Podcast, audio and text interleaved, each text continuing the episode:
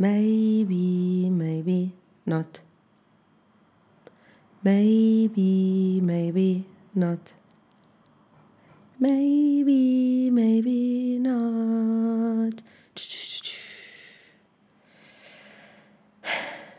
Yeah. Esta é oficialmente a pior intro de podcast de todos os tempos. Eu sei, eu tenho noção e calculo que isto seja um desserviço à comunidade de, podcast, de pod, podcasters, de podcasters em Portugal, mas vocês não têm noção, isto é sem exagero a vigésima tentativa que eu estou a fazer para criar o episódio.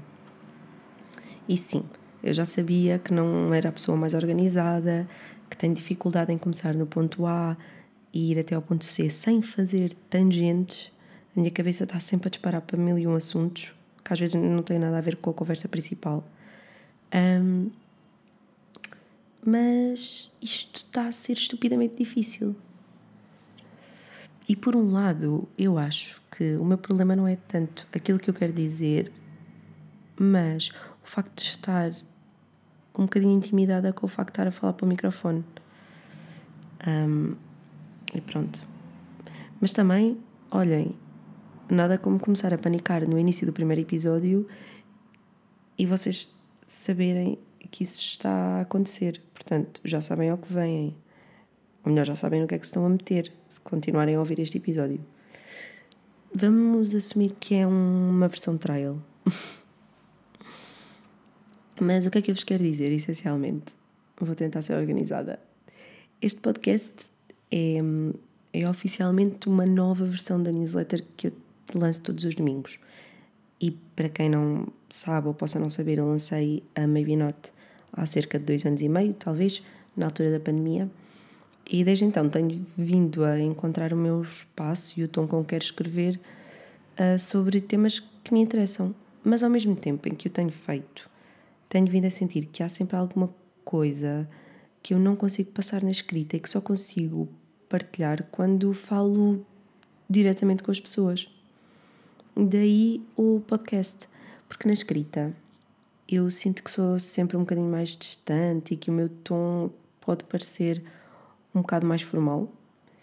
E apesar disso serem características minhas também, a verdade é que na maior parte do tempo eu sou particularmente palhaça e distraída, coisa que eu sinto que quem lê o que escrevo pode não se aperceber. No fundo, eu estou a criar uma extensão da Maybe Not, onde falo sobre alguns temas da, da newsletter ou outros, mas que tenham uma forma muito mais descontraída e próxima. E awkward, que é o que, é o que está a ser, pelo menos nesta fase. É que a voz, imaginem, a voz tem sempre a particularidade de ser algo mais quente e pessoal, mas ao mesmo tempo também há mais margem para me sentir mais nervosa ou intimidada. Ainda que eu esteja entusiasmada com esta ideia de continuar não só a escrever, mas a conversar hum, através de um, de um podcast. Mas, mas é isso. E é engraçado que todas as pessoas que seguem a newsletter deve existir na boa uns 30% de pessoas que não me conhecem de lado nenhum. E isso é bué curioso, porque as minhas impressões digitais vá, são muito escassas e a incapacidade que eu tenho para divulgar o trabalho, ou melhor, o que escrevo online, é gigante. Não sei, não, não me sinto bem a fazer isso. É estranho. Mas pergunto-me quem é que serão esses 30%? Quem é que serão essas pessoas? Que ideia terão uh, de mim, sendo que nunca falaram comigo? Acho mesmo curioso. E, e não sei, pode ser que o podcast venha, venha colmatar algumas questões e talvez vos consiga dar uma ideia mais honesta daquilo que realmente sou. E agora vocês estão a sentir-se do género: Ah, a sério que é esta pessoa? Esta pessoa que está a falar é a mesma pessoa que escreve? nunca diria. Mas sim, eu própria identifico isso em mim. Quando escrevo sou uma pessoa totalmente diferente de quando falo. Eu não sei se vocês também se sentem assim, mas eu sinto. E à medida em que estou a falar neste podcast é que me estou a perceber disso. Mas feitas, feitas as introduções, vamos lá falar sobre o tema do último domingo. O nome da newsletter é 10 mil passos de noção. E eu começo com a seguinte questão: Qual é o resultado inevitável de uma sociedade obcecada com o sucesso e a produtividade? A verdade é que há muito tempo é que eu tenho pensado nisto e na forma como é que a sociedade contemporânea é, digamos, encorajada a acreditar que o valor intrínseco de cada, de cada um está mais na quantidade de coisas que produz do que propriamente na aprendizagem que vem com as experiências pelas quais passamos. E imaginem, eu sempre gostei de caminhar. Aliás, nos últimos anos passei mesmo a incorporar a, a, caminhada como parte de uma técnica quase meditativa, em que consigo escapar à rotina, colocar a minha música e andar. Acima de tudo, isto é, isto é bem importante, que é com o único propósito de andar por andar, que é uma coisa que pode parecer óbvia, mas que hoje em dia é muito mais difícil de fazer. O óbvio, andar por andar, descansar por descansar, ler por ler. Um, e, e sim, houve uma altura na minha vida em que eu não fazia isso. Fazia o oposto. Eu estava constantemente a verificar os números de passos que dava por dia no telemóvel. E juro-vos, eu cheguei a caminhar dentro de casa só para atingir o número que achava que representava a meta. Na minha cabeça, esse número eram os 10 mil passos. E porquê? Eu não sei porque é fiquei com esta ideia, mas lembro-me que na altura eu investiguei sobre isso, descobri a razão, voltei a esquecer-me e agora, quando comecei a escrever a newsletter, voltei a relembrar de novo depois de ter feito nova pesquisa. e a história do número é mesmo muito engraçada. Nos anos 60, uh, aquilo foi, acho que foi 64, na altura dos Jogos Olímpicos, uma marca japonesa de, de pedómetros queria lançar um aparelho que contabilizasse passos e decidiu chamar-lhe Mampokai, deve ser assim que se diz. E em japonês, este nome significa literalmente 10 mil passos. O melhor é que o caractere que era usado para escrever essa palavra era mesmo semelhante a uma pessoa a andar. Portanto, excelente campanha de marketing. E lá está, o resto da história faz-se sozinha. A campanha foi tão bem sucedida que o número passou a ser adotado como número padrão para a criação de muitas aplicações que nós hoje em dia usamos. Ou aqueles relógios do Fitbit, o Apple Watch, a aplicação de saúde que eu utilizava para contabilizar na altura os passos. Estão a perceber? O número, neste caso em particular e na minha experiência, o número pelo qual eu fiquei obcecada e que comprovava, de certa maneira, que eu tinha um estilo de vida ativo, não passava de uma mera construção social. Entretanto, já houve estudos a dizer que afinal não são 10 mil, que são menos, ou 6 ou, ou 8 mil, mas a questão nem é essa. A questão é porque é que eu fiquei tão hum, dedicada a contabilizar uma coisa tão mundana como passos. E eu não, eu não vos mentir, na altura quando eu acedi à aplicação e quando via que tinha atingido a meta, ou seja, que na minha cabeça ultrapassava os 10 mil, eu ficava boa satisfeita. Era como se tivesse ganho uma mini medalha. É parvo, mas eu sentia-me assim. O mesmo quando não conseguia atingir esse valor. O que acontecia é que eu começava logo a pensar que não tinha andado nada, que estava a ser preguiçosa. Enfim, aquela vergonha de quem não está a ser produtivo mesmo quando está a caminhar. Percebem? Depois, acho que isso acabou por. Eu nunca mais fiz isso. Às vezes vou confirmar, mas nunca mais tive aquela obsessão de estar constantemente a confirmar os passos que, que dou. E eu acho que isso teve a ver com o facto de termos ficado fechados em casa há muito tempo. Porque a pandemia, vá, acabou por reestruturar muita coisa. E acho que foi por causa disso que eu deixei de ter hum, este hábito de contar passos numa caminhada. Porquê? Porque a caminhada para mim era um sítio de escapismo, era um sítio onde eu podia sair da, da pressão de saber que estávamos fechados em casa e numa pandemia e não pensar em nada, era, era meditativa. E o facto de eu lhe ter um, atribuído esse valor abstrato, não quantificável, mas mais qualitativo, de me sentir bem, meramente por andar, acabou por fazer com que o hábito quase obsessivo de contar passos tivesse desaparecido. Eu acho que foi por causa disso. E também por um certo cansaço de estar sempre a confirmar passos. Eu lembro-me que na altura sentia isso, sentia ah, isto é bem cansativo, porque é que eu estou a continuar a fazer isto? Mas era aquele loop. Um, felizmente passou e esta ideia pode ser meio pateta, mas no fundo eu acho, eu acho que pode ser uma ideia que pode ser o espelho para muitas outras compulsões que nós vamos desenvolvendo quase de forma inconsciente ao longo do tempo. E no, na newsletter eu também falei sobre uma teoria que foi introduzida nos anos 70 e que fala especificamente sobre esta relação da quantificação do, do, de pequenas atividades do nosso dia a dia e especialmente com recurso à tecnologia. A teoria chama-se Teoria do Quantified Self, ou em português penso que seja Teoria do Eu Quantificado, e esta, esta teoria refere-se ao fenómeno cultural de self-tracking, com recurso à tecnologia. E, e na altura o, a teoria começou a ganhar algum destaque, mas só a partir dos anos 2013, 2014 é que começou a, a ganhar ainda mais peso na sociedade. Porquê? Com a inovação constante e especialmente com o desenvolvimento de dispositivos user-friendly, como os smartphones e os smartwatches, esta prática passou a ser uma cena adquirida durante o dia, porque nós, com smartphones ou smartwatches, temos, no fundo, essa contabilização um, durante, durante o dia inteiro. Nós contamos passos, padrões de sono, calorias, enfim, muitas outras coisas. Mas e se aplicássemos o mesmo, esta prática de contabilização a outras áreas da nossa vida que tivessem um valor objetivo.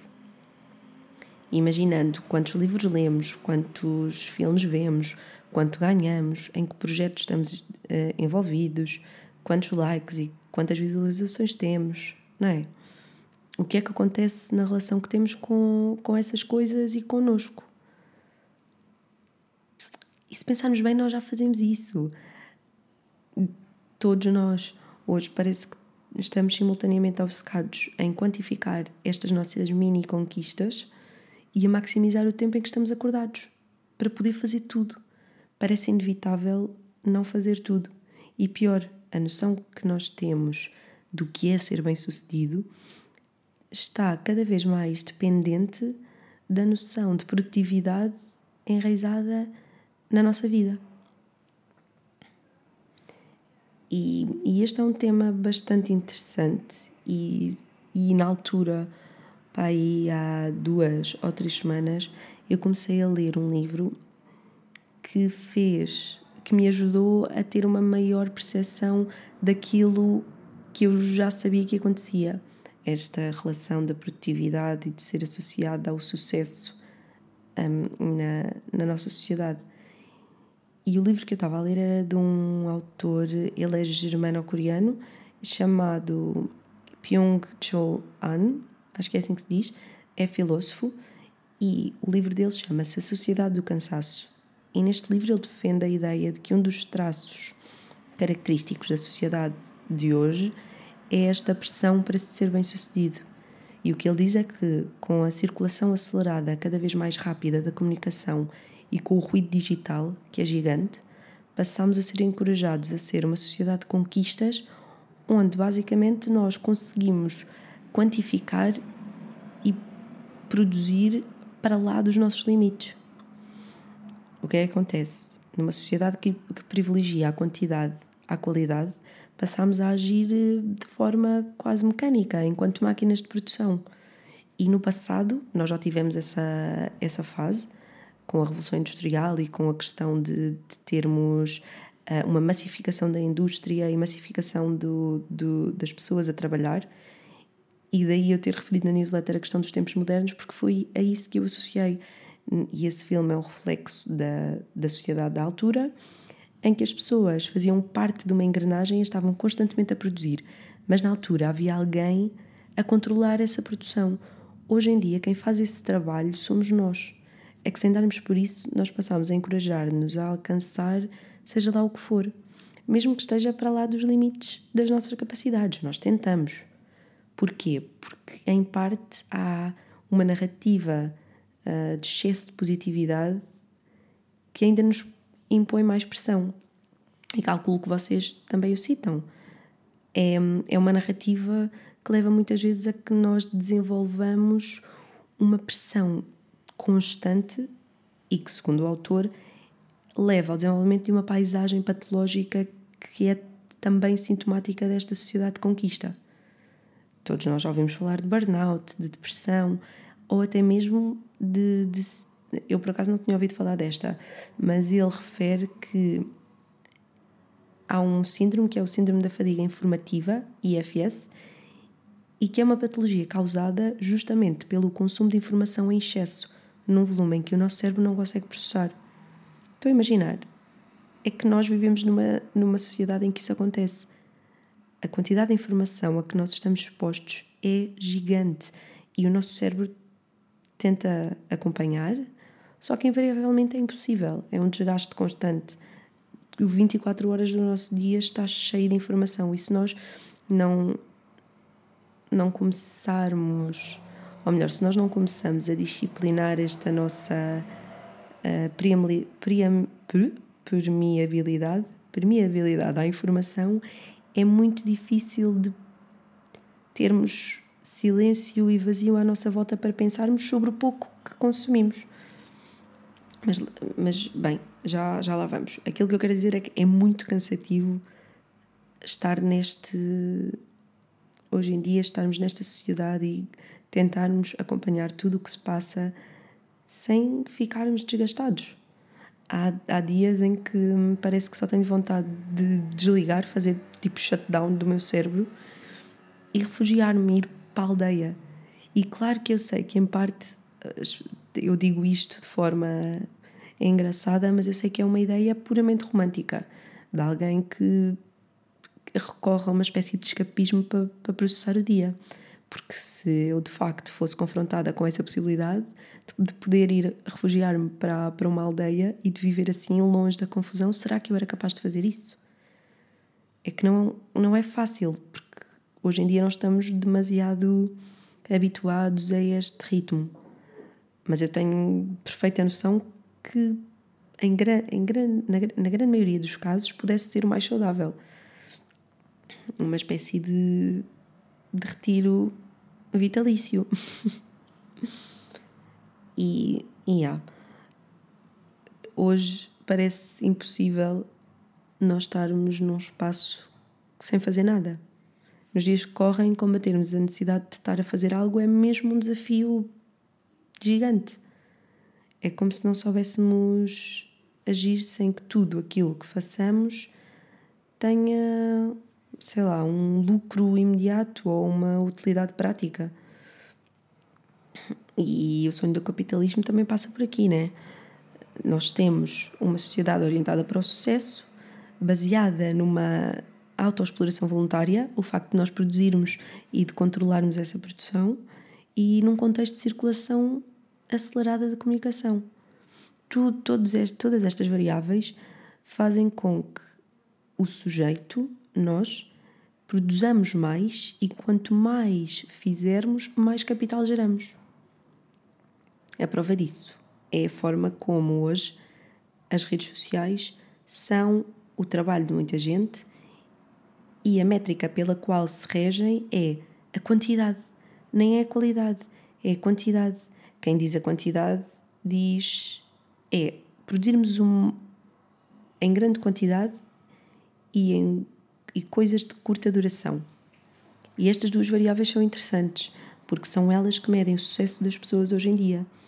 Temos caso, o caso do TikTok, que é um exemplo perfeito da produção massiva de conteúdo em pouco tempo, e temos agora também o Instagram, que acaba por ser uma espécie de híbrido que vai sempre juntando algumas ideias de redes um, de redes contemporâneas, fez isso com o Snapchat com os Stories, agora está a fazer o mesmo com, com o TikTok através dos Reels.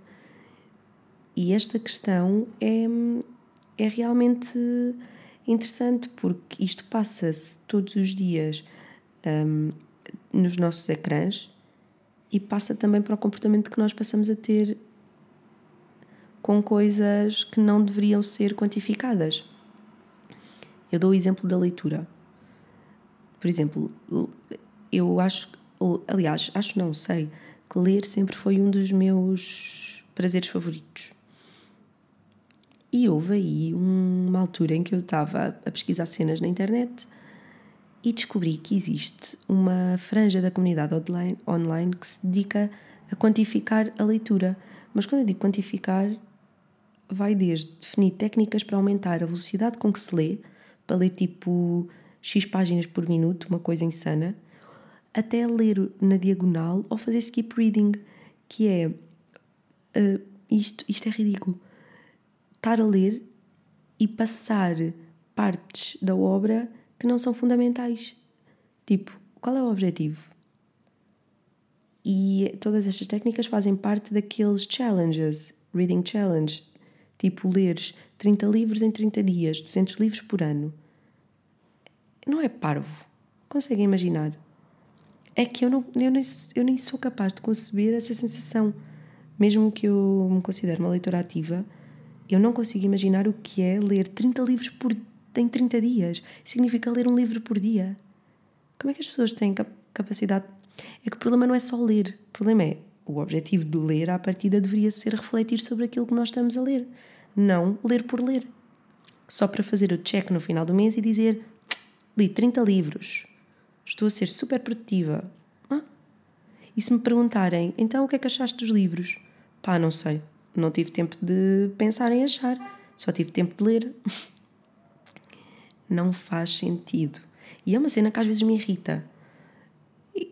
Porque lá está, não, o propósito da arte, e eu estou a pensar em leitura e na prática de ler enquanto prática de contemplação ou de experiência artística, não leituras académicas ou não leituras burocráticas. Estou mesmo a falar de ler como forma de arte. E aí, sim, eu não entendo qual é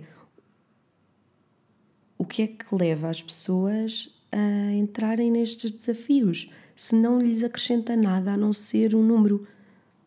Mas voltamos à mesma questão: a quantificação é sinónimo de sucesso. Portanto, quanto mais eu ler, seja em pouco tempo, seja em, em maior tempo, eu vou ser mais bem sucedida porque vou conseguir ler muito e porque isso me vai, vai fazer. Mais, ai, me vai fazer talvez mais inteligente aos olhos de uma sociedade que se rege pelo número e não pela qualidade. E atenção, um, é que esta, este consumo rápido e massificado não se aplica necessariamente à leitura, mas a outras formas de arte. E a minha questão mantém-se, tem mais a ver com o porquê, porque é que nós fazemos isto, do que com o como. Porque o como eu sei, o como é, é fácil. Uh, nós, lá está. A, a, filosofia da produtividade oferece-nos uma série de ferramentas que nos ajuda a ter competências para sermos produtivos. O meu problema não é como, o problema é porquê? Qual é o objetivo? Por exemplo, e depois eu comecei a pensar nisto, porque eu, eu gosto muito de ler. Até agora, estamos, hoje é dia 4 de outubro, eu só li 10 livros mas eu nunca tinha, nunca tinha pensado na importância do julgamento do valor dessa atividade. Porque para mim eu sempre associei a uma coisa prazerosa, de lazer.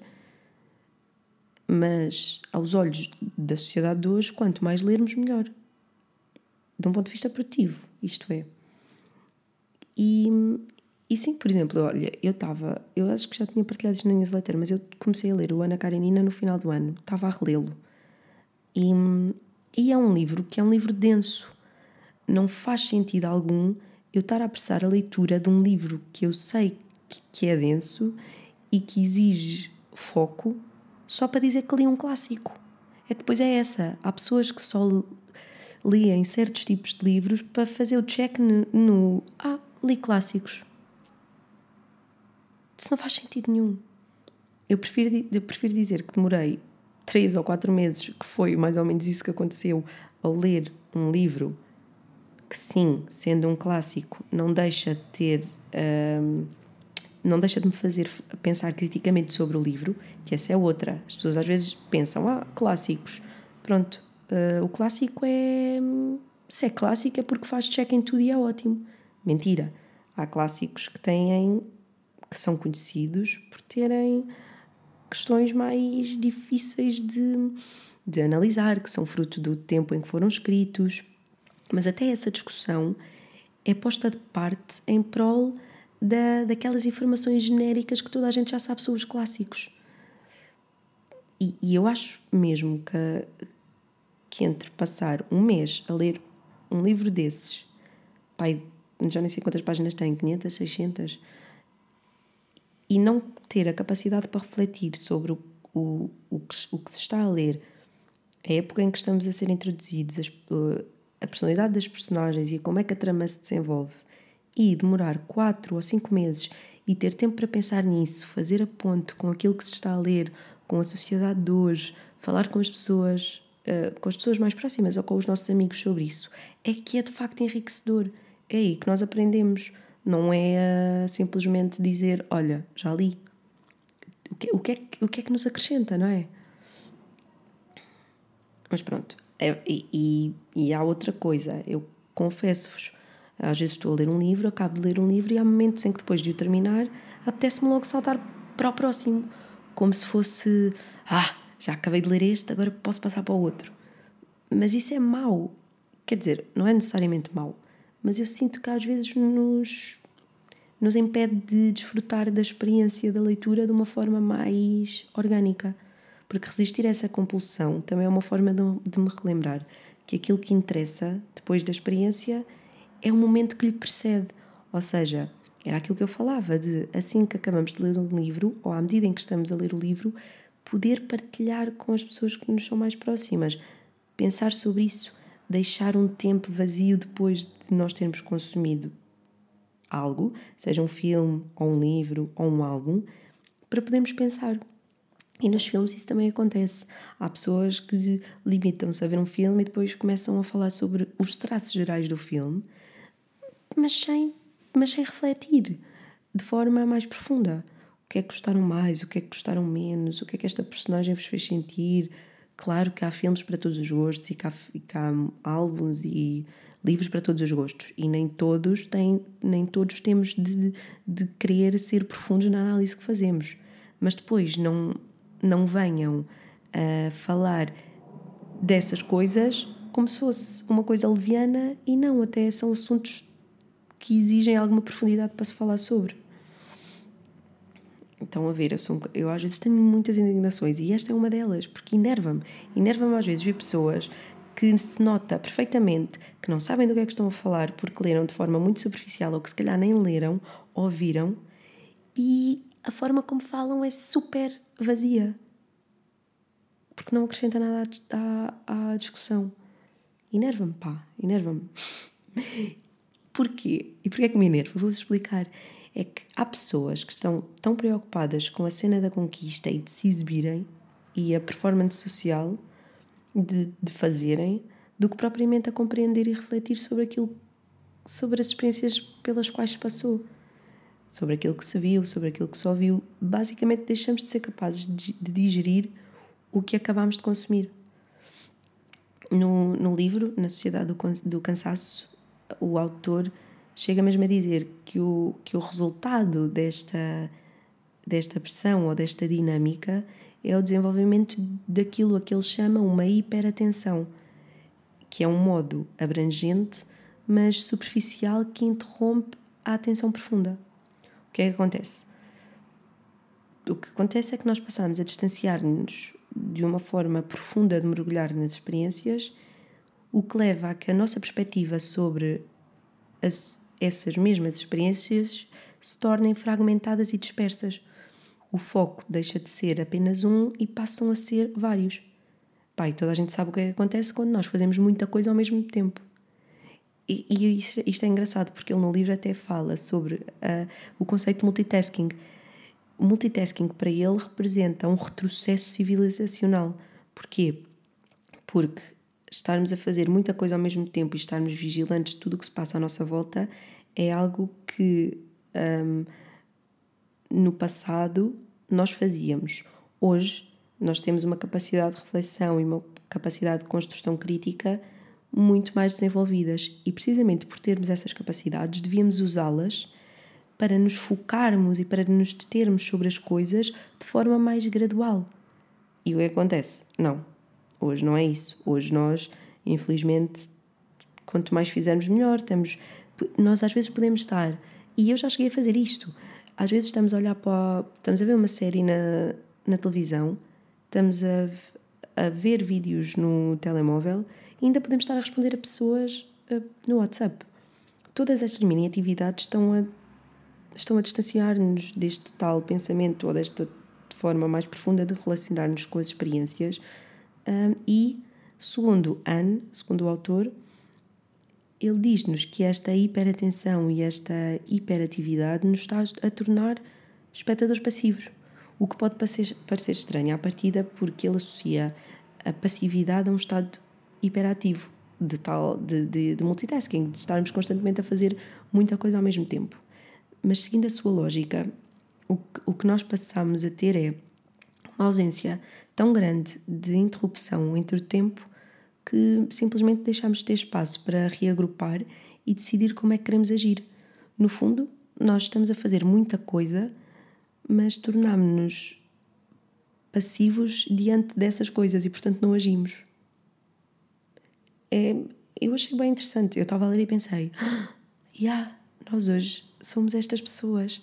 E ele escreveu isto, acho que até foi em 2012, 2013.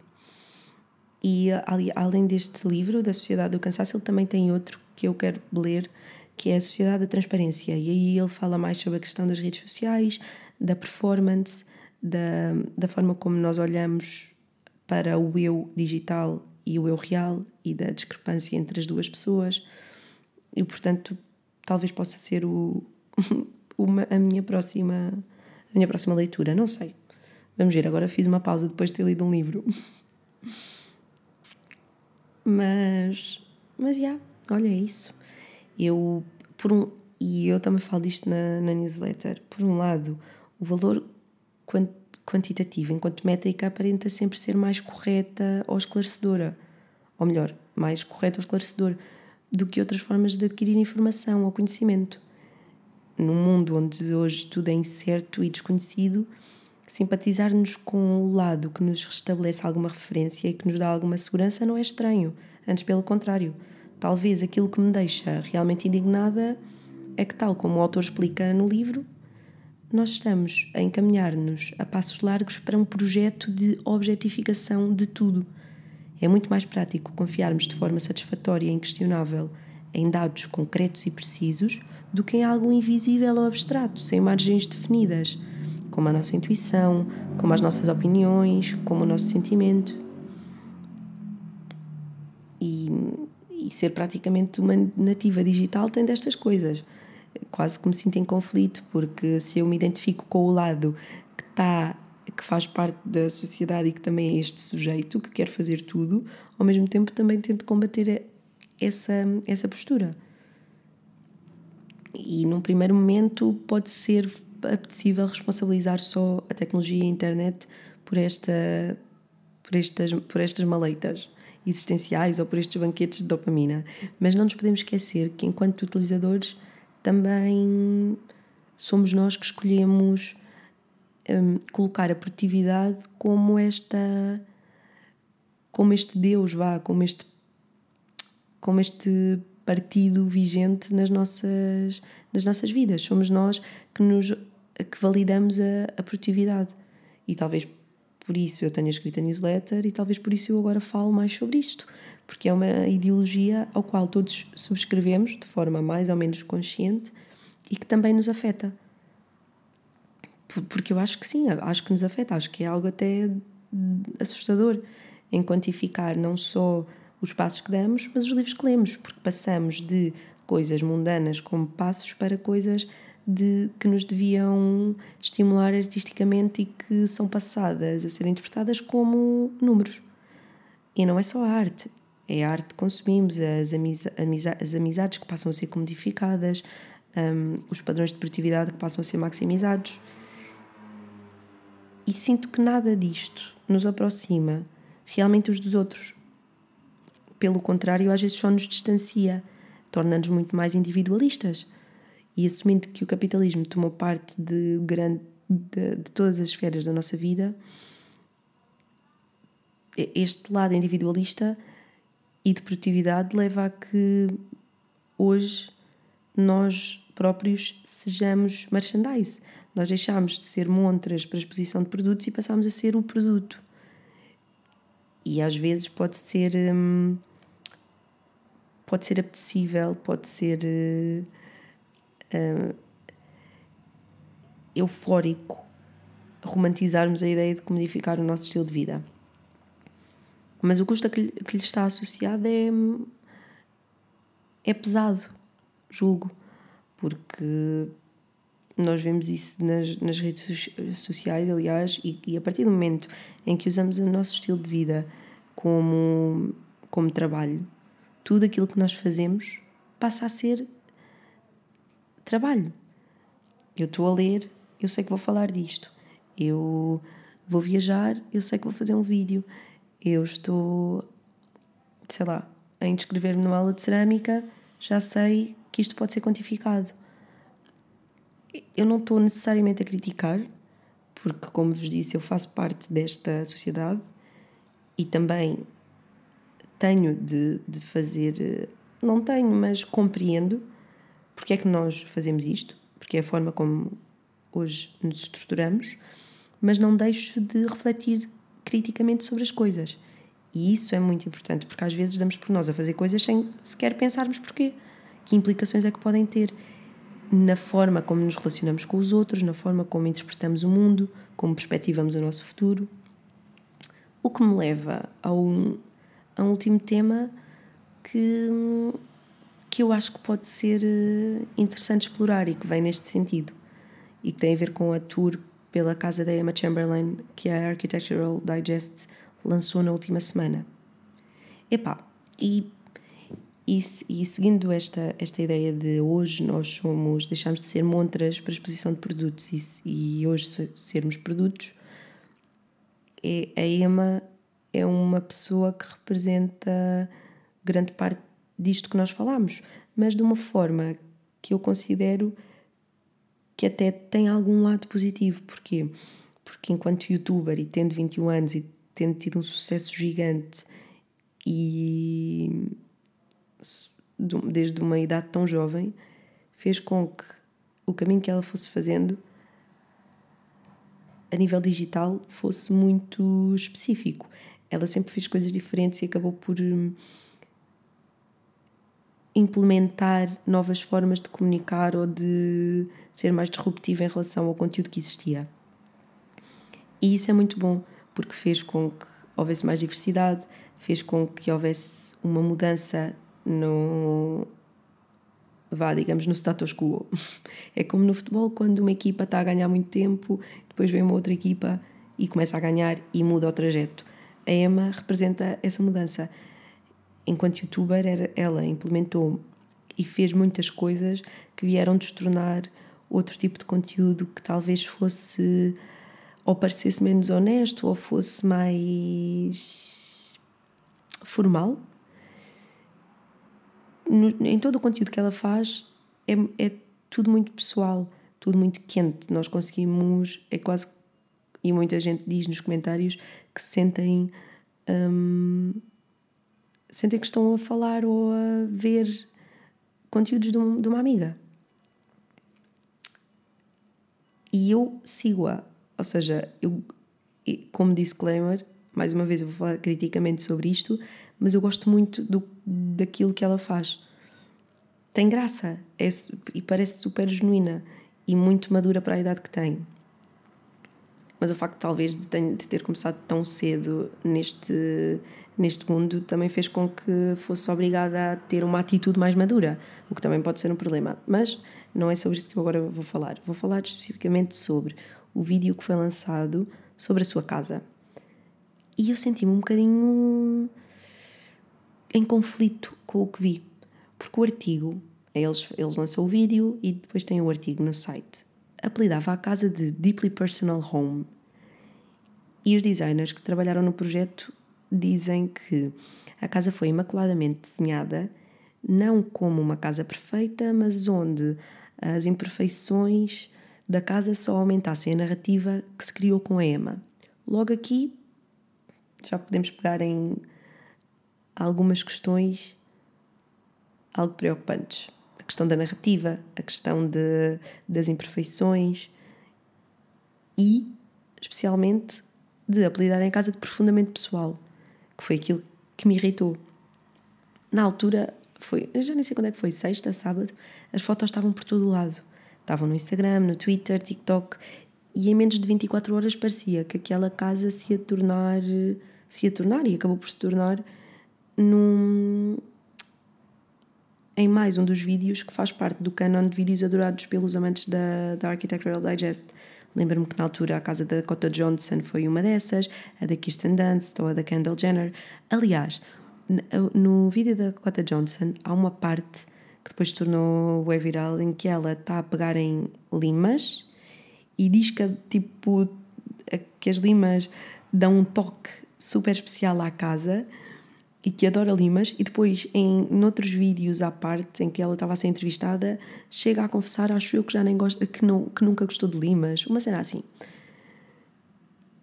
Mas bem, não, não vou eh, dispersar, veem, isto já sou eu a fazer tangentes. Mas esta até tem algum sentido. E sim, o vídeo passou a fazer parte de, desse, dessa, dessa lista de casas amadas. E por acaso eu agora vou ver quantas visualizações é que tinha. Pá, porque ontem acho que tinha 5 mil. 5 mil não, 5 milhões. Neste momento já tem 5.2 milhões de visualizações e foi lançada há 6 dias. Portanto, estão a ver, quase metade de Portugal viu este vídeo. E no vídeo nós vemos uma casa lindíssima que foi acabada de renovar.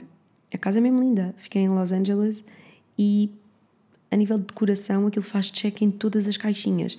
Nós temos as vigas de madeira, os tetos de vidro, a luz a entrar, a mistura hiper validada pelo Instagram e pelo Twitter de referências escandinavas, japonesas, aquela aquela aquela vibe de retro americana, as formas e texturas orgânicas, claro, o espelho da Ultra Fragola, tudo parecia decorado para atrair uma certa cobiça dos espectadores que estão mais atentos às tendências. E a maioria destas tours, como, a, como as da Emma, não são mais do que uma revelação de uma casa que foi recém-adquirida, porque foi, de uma figura pública, e que é totalmente redesenhada e redecorada em segredo até que haja a tal cobertura mediática que depois a Architectural Digest faz. Em maio houve uma, uma atriz, acho que é atriz, acho que ela até participou no High School Musical, agora não tenho certeza, a Ashley Tisdale, que gerou web polémica porque basicamente ela pediu ao marido para comprar 400 livros para encher as prateleiras porque ela ia gravar o vídeo com a Architectural Digest.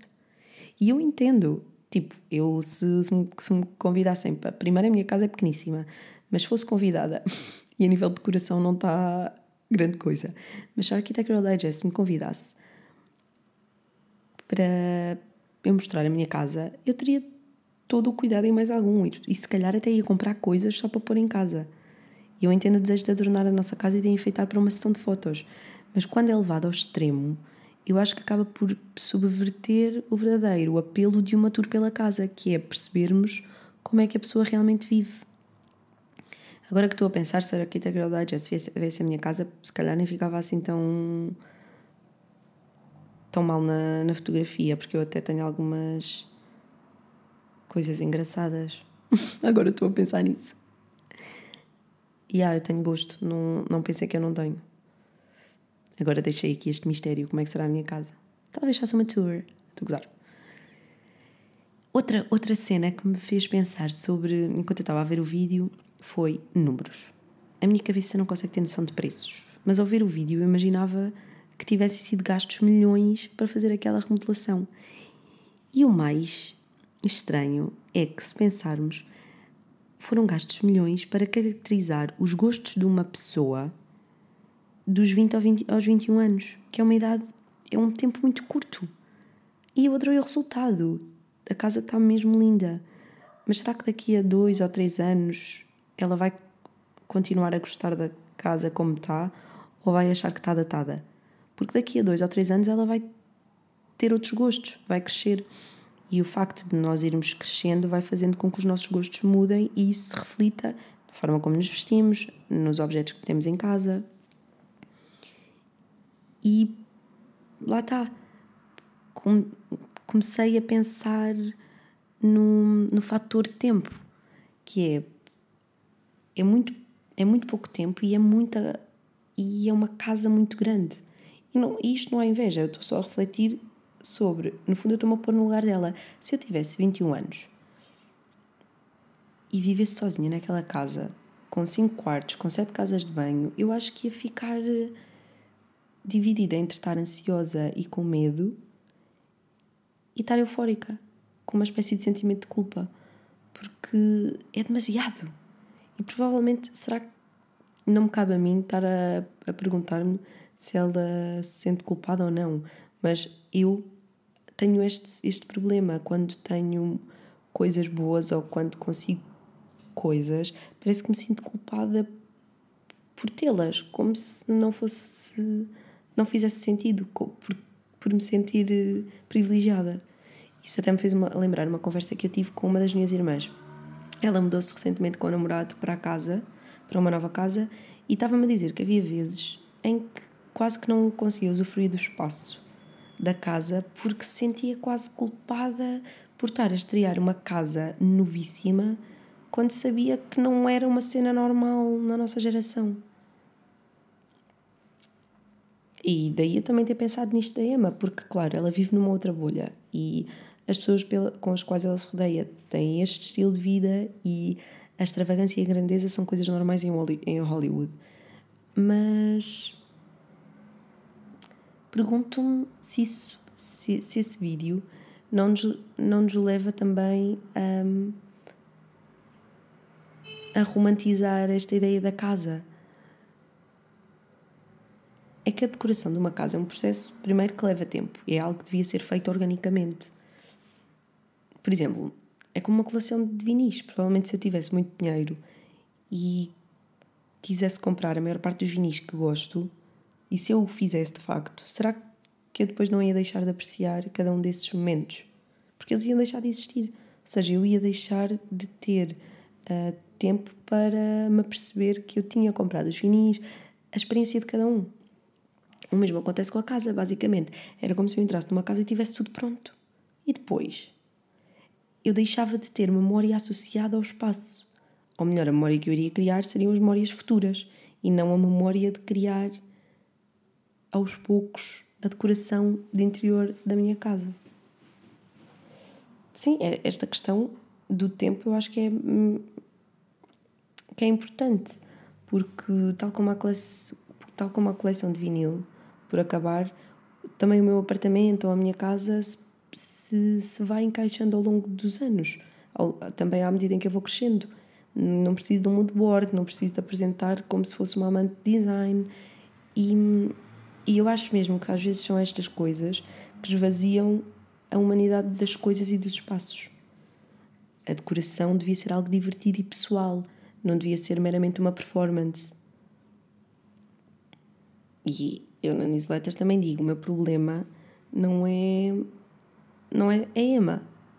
O problema, ela é só mais uma personalidade numa longa lista de pessoas que são carismáticas online e que acabam, acabam por atrair muitas pessoas, precisamente porque é, é algo querido pelo público. O meu problema não é ela, o meu problema é mesmo o facto de da Architectural Digest chamar a esta casa profundamente pessoal quando eu penso, será que há alguém no mundo que aceitaria de forma crítica esta descrição? é que a casa não é profundamente pessoal. Sim, ela pode ter comprado algumas coisinhas vintage, pode ter as pinturas do pai como elemento comum pela casa, mas o que ela fez, no fundo, e o que outras personalidades como ela fazem, é expressar os seus últimos gostos enquanto consumidora, com a ajuda de profissionais pagos, para o fazer. Eu não digo que ela não tenha um gosto sofisticado, porque tem, mas a casa dela é pessoal, não porque ela vive lá há anos, porque não vive. É pessoal porque lhe foi criada uma narrativa por uma equipa para a tornar pessoal. Entendem o que eu quero dizer? Eu não sei se estou a ser clara, eu sinto que posso estar a ser muito confusa.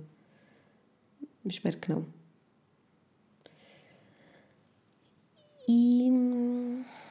E sim, acho, acho que esta acho que esta ideia vai bater um bocado ao tema anterior da quantificação. Nós olhamos e pensamos: Uau, 21 anos, esta rapariga tem uma casa gigante e é tudo tão lindo, ela, tão, ela tem tão bom gosto. As coisas não são assim tão literais. Se pensarmos bem e se, e se ouvirmos falar nos outros vídeos, compreenderemos que talvez uma casa desta dimensão, que apesar de ser gira, possa ser demasiado em tão pouco tempo. E é normal para uma, uma pessoa que já conquistou tanto na vida, ter esta casa é só mais um passo na, na, sua, na sua jornada, vá. Mas às vezes é preciso tempo para processarmos estas coisas. Tempo. Tempo é a chave deste, deste podcast. Eu estava a pensar naquilo que faz de uma casa pessoal.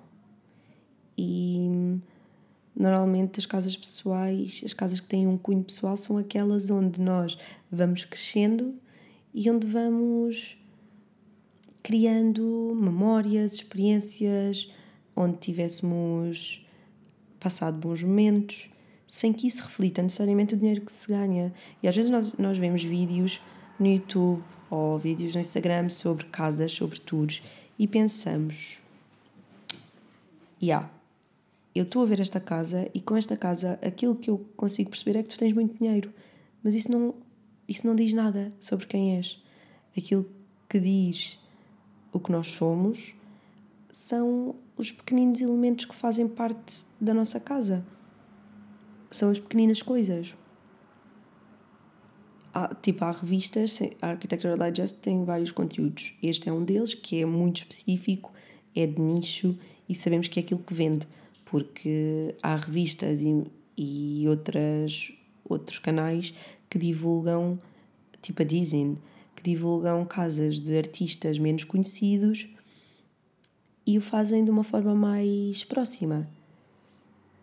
Mas numa sociedade de conquistas, é claro que aquilo que tem mais visualizações é o que gera mais capital e, portanto, estes vídeos de influenciadoras de grande orçamento são aqueles que são mais vistos.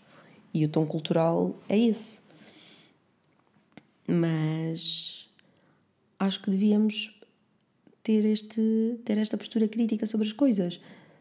Eu gosto muito da Emma e gosto muito do conteúdo que ela faz, mas é bom pensarmos sobre aquilo que estamos a ver de sermos críticos e refletirmos sobre um vídeo que pode, pode aparentar ser só uma coisa super fixe de uma pessoa que conquistou muito na vida e que só tem 21 anos e que tem uma casa gigante e que é linda e super estética e pensarmos como é que se chega ali, o que é que aquilo quer dizer. Pai, tenho certeza que daqui a um tempo tipo, a Emma, vai, a Emma vai ficar bem, o problema não é sobre ela, o problema. Parece que eu estou de repente a, a ser a psicóloga de uma youtuber. Quem é que eu sou? Estranho. É só mais um exemplo daquilo que muitas vezes acontece e de conteúdos que são libertados para a internet e que nós, e que nós à cabeça interpretamos de forma aspiracional e que não deviam sê-lo. Ou, ou melhor, podem ser porque isso também nos faz sonhar e nós precisamos disso. Desse, ah, aquela pessoa tem aquilo e às vezes pode ser o quanto basta para tu sonhares em ter isso e trabalhares nesse aspecto. Não é mau. Mas temos sempre a capacidade de pôr os pés na terra e olharmos para as coisas como elas são. Percebem? Portanto, eu acho que cheguei ao fim da minha do primeiro podcast. Se calhar isto foi bem confuso. Será? Estou a pensar no que é que vos gostava de dizer mais. E agora estava aqui a ver os, as recomendações que vos fiz da semana. Porque este podcast também pode ser uma. Ai, desculpem, foi o Jota, o meu cão, a descer a cama. Um, eu acho que podia ser giro também falar um bocadinho mais sobre as recomendações da semana. Então vou aproveitar este espaço, este tempo de antena, patrocinado por mim, para vos falar sobre o documentário do Futre. Quer dizer, não é do Futre, o documentário é do Figo. Mas eu só vos vou dizer, eu não sei se vocês gostam de futebol ou não, mas mesmo que não gostem, talvez gostem da forma como o documentário está feito. Porque eu já tinha visto alguns documentários, e por exemplo, o documentário do Ronaldo está datado, já é antigo, e eu não gosto muito da, do enredo que desenharam. Mas este do Figo está muito bom, porque basicamente fala sobre a transferência que foi feita dele do Barça para o Real, que foi chocante, chocou o mundo inteiro, tipo até tiraram uma cabeça de porco para o relevado. Os adeptos estavam mesmo passados. E eu percebo, eu no documentário é que percebi isso, porque eu não sabia. Mas a postura que o Figo teve também não foi boa. Atenção. E depois isto pode ser discutido, mas ele também é uma pessoa é misteriosa. Tipo, parece que não dá bem para perceber de que lado é que ele está. O que também é giro no documentário. Está muito bem executado, a nível de imagem está muito bom, faz-me lembrar tipo uma série de mistério. e tem testemunhos ótimos.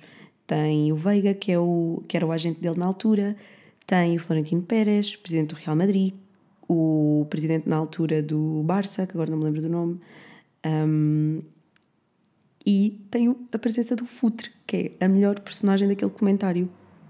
Pá, porque ele é bom, ele tem bué piada e as histórias que ele conta são sempre muito boas. E no fundo, agora não vou fazer spoiler, mas ele é uma personagem central na história da transferência do Figo. Eu vivo para estas coisas, mas eu gostei muito. E acho que o Futre devia ter uma, um documentário só para ele.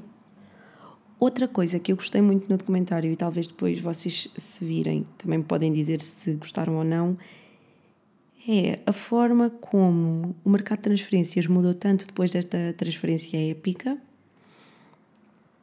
e como é que pessoas como o Futre, que eram, tipo, nunca tiveram a exposição e a visibilidade que jogadores como o Figo, o Messi ou o Ronaldo têm, e que era um excelente jogador, mas que nunca foi valorizado como tal. E a postura que ele tem naquele documentário é muito realista o conselho que ele dá, há uma cena no fim ou a meio em que ele diz: um, Figo, vou-te dizer uma cena. Uh, o que interessa não é as medalhas no final do, dos campeonatos ou a Champions. O que interessa é o dinheiro que tu vais levar para casa. E eu pensei, isto, isto ouvindo assim de repente pode parecer uma coisa fútil, mas para uma pessoa que passou grande parte do tempo a jogar, que foi muito, que era muito talentosa e que acabou por ser meio que esquecida e de não ter esta visibilidade, é uma cena que faz sentido, porque muitas vezes o mundo do futebol é injusto. E se tu não tiveres logo aquela, aquela estrelinha, não te, não te engrandecem. E o facto de ele ter dado esse, essa recomendação ao Figo nessa altura também é, é prova do, do, do, tempo. Hoje, pronto, hoje isso não acontece. Os jogadores, grande parte deles, são os bons jogadores, são engrandecidos, têm muitas condições. Mas antigamente não era tanto assim.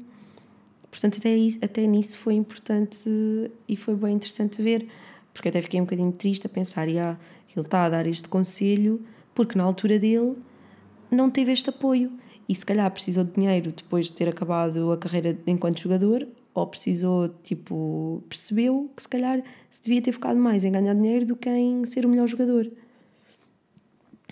E pronto, fica aqui a recomendação. Eu acho que o documentário está muito fixe, gostei muito, é um bom tempo passado e assim me despeço. Vejam, vejam o documentário do Figo, Opa, vá, vou só dar mais uma, uma história bem engraçada sobre o Futre que o André me contou. Então, o Futre há uns anos era comentador na Bola TV acho que era na Bola TV. E então ele estava a contar, ele tem boas histórias, ele estava a contar uma história em que ele era, ele estava no quadro na, no Atlético, porque ele é jogador, foi jogador do Atlético e foi onde foi mais bem sucedido, tipo, as pessoas adoram-no mesmo. Ele recentemente até foi homenageado. E ele queria motivar a equipa, porque acho que a equipa ou tinha descido divisão, ou estava a descer, estava bem mal. E para motivar as pessoas, os jogadores, ele foi lá dentro, foi ter aos balneários e disse: Meus amigos, isto hoje temos de ter tomates. E o que é que ele faz?